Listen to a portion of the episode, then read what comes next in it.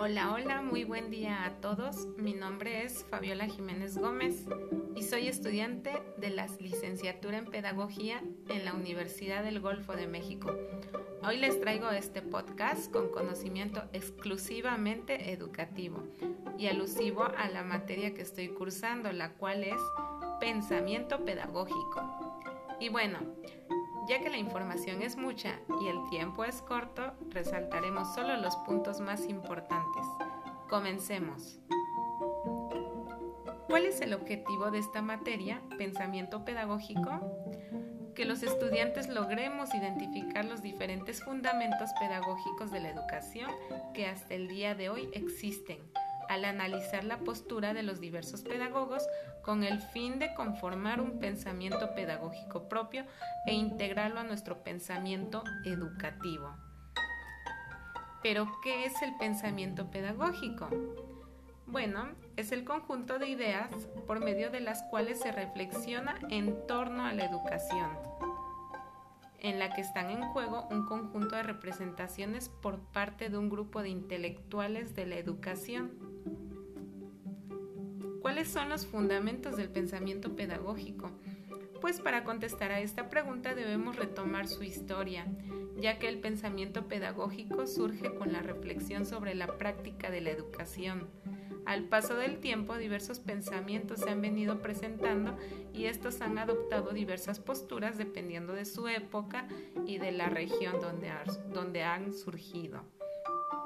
Entre los tipos de pensamiento pedagógico más relevantes podemos encontrar al pensamiento pedagógico clásico, el cual podemos entender muy bien al relacionarlo con la instrucción tradicionalista. Muchos de nosotros hemos de conocer aún en la actualidad algunas escuelas o algún profesor por ahí que aún se involucre en este tipo de instrucción, ¿no? Lo que conocemos como el típico maestro que se levanta y se pone a dictar, se pone a explicar, él es el dueño del saber, ¿no? Y los alumnos como que no tienen mucha oportunidad de expresar sus ideas, ¿verdad? También tenemos el pensamiento medieval. Este es caracterizado por su ideología basada en la religión, Sí, por esos tiempos del cristianismo, ¿verdad? Cuando pues las escuelas, la, en su mayoría, eran parte de lo que de lo que conocemos como el cristianismo, este, dirigidas por sacerdotes, por padres, por religiosos, y entonces era como que muy, muy rigurosa esta parte, ¿no? No había, no había educación, sino había religión, ¿no? todo era teológico. De ahí les presento lo que es el pensamiento pedagógico moderno, que se puede decir que aún está en proceso, ya hay muchos avances, pero se le conoce de esta forma, el cual surge a partir de los siglos XVII y XVIII junto con el Renacimiento y la Ilustración. Debemos recordar que en estos tiempos es cuando empieza a surgir con mucha potencia, ¿no? con mucho auge lo que es esta parte de la ciencia, la educación, las escuelas y todo lo que tiene que ver con este tipo de aprendizaje se empieza a desprender de lo que es la religión, ¿no?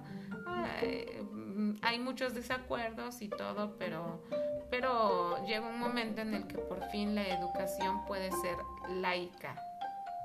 Y bueno, todo este proceso de cambio desde los inicios de la pedagogía pues ha ayudado a perfilar lo que hoy es el pensamiento pedagógico en Latinoamérica, donde se ve a la educación como un escenario de forma social con un enfoque humanista y constructivista que hasta el día de hoy sigue siendo influenciado por los grupos dominantes extranjeros, o sea, lo que conocemos como países potencias mundiales, ¿no?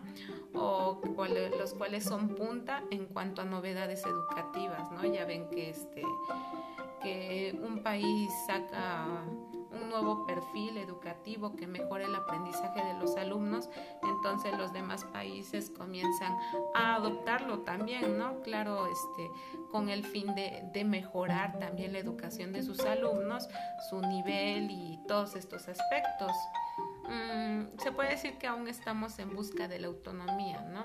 Aquí en Latinoamérica se está buscando la forma de que bueno, al mismo tiempo que vamos a la vanguardia, vamos al par con los demás países y todo eso, pues también como que como que el pensamiento pedagógico sea más característico de la región, ¿no? Porque pues debe de haber cambios, ¿no? no la forma de, de enseñanza no va a ser igual para todos, ¿no? Siempre va a depender de, del momento, del tiempo, de la región, o sea, el lugar en donde se encuentre uno.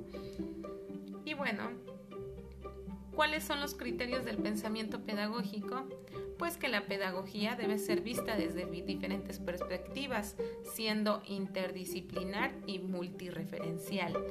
Em, la pedagogía debe ser vista tanto como historia, como ciencia, como práctica y como unidad formal ya que pues esta no cabe en el terreno de una sola ciencia, se nutre de muchas otras ciencias y al mismo tiempo se diferencia de todas estas. Por último, este, les hablaré sobre las diversas teorías pedagógicas que existen. Bueno, son demasiadas, las cuales nos sirven como punto de referencia, punto de apoyo o como orientadoras en el proceso de construcción de un pensamiento pedagógico propio, entre las cuales podemos destacar lo que es la teoría tradicionalista, ¿no? Que hace rato los mencionaba un poco de la educación tradicionalista, que se caracteriza por porque el maestro es el comunicador del saber, es un modelo y es una guía, ¿no? Eh, el alumno tiene un papel pasivo. Esta teoría se basa en gran medida en la repetición y la memorización. Y pues aquí no existe la individualidad, entre otras muchas características que se podrían describir, ¿no? O podríamos encontrar. También tenemos a lo que es la teoría constructivista de Lev Vygotsky. Él fue un psicólogo ruso quien también desarrolló lo que es la teoría sociocultural y nos presentó la zona de desarrollo próximo. La teoría constructivista postula que para que el alumno adquiera un conocimiento debe tener conocimientos previos. Los conocimientos se dan de forma gradual y la construcción del conocimiento es determinada tanto por factores intrapersonales como por factores sociales.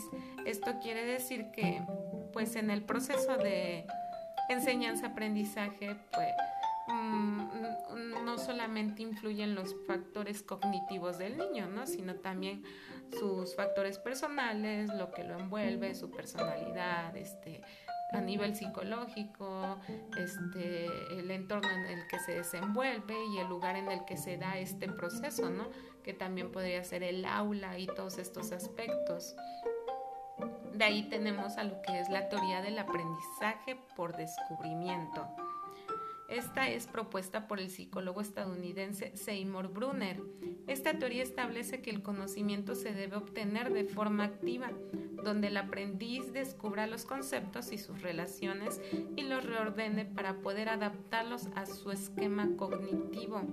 Esta teoría se puede establecer como inductivista, ¿no? ya que aquí el, el profesor es quien guía al alumno, ¿no? Le da todas las herramientas necesarias y lo va acompañando en este proceso en el que él va a descubrir, ¿no?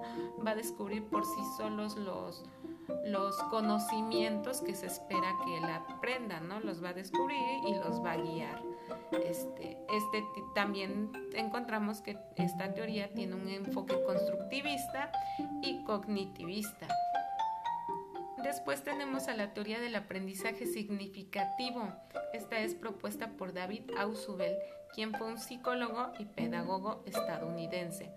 Él estableció que el aprendizaje debe ser un proceso en el que se recoge la información, se selecciona, se organiza y con base a esto se establecen relaciones con el conocimiento previo.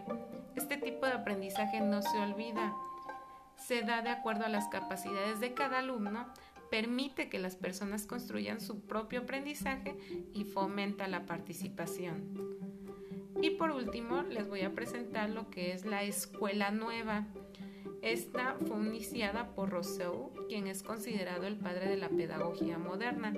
Entre las características más relevantes que encontramos dentro de lo que debe ser la escuela nueva, tenemos que el niño debe ser el centro de atención, debe existir traslación en el eje educativo y se debe reforzar con valores la relación que debe existir forzosamente en el, entre maestro y alumno.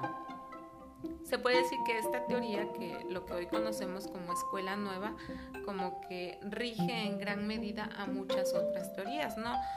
Pues como les mencioné al principio de esta parte, existen muchísimas teorías en cuanto a la educación, teorías pedagógicas que nos pueden ayudar, ¿no? Ahorita nada más les describí unas cuantas. Y bueno, esto es todo. Pues claro está que estos son temas bastante extensos, los cuales para comprender mejor, pues debemos echarnos un chapuzón en internet, buscar y pues poner en práctica lo que es el aprendizaje autodidacta, ¿verdad? Les agradezco mucho su tiempo y su interés por aprender conmigo. Nos vemos en el próximo podcast y les deseo un excelente día a todos.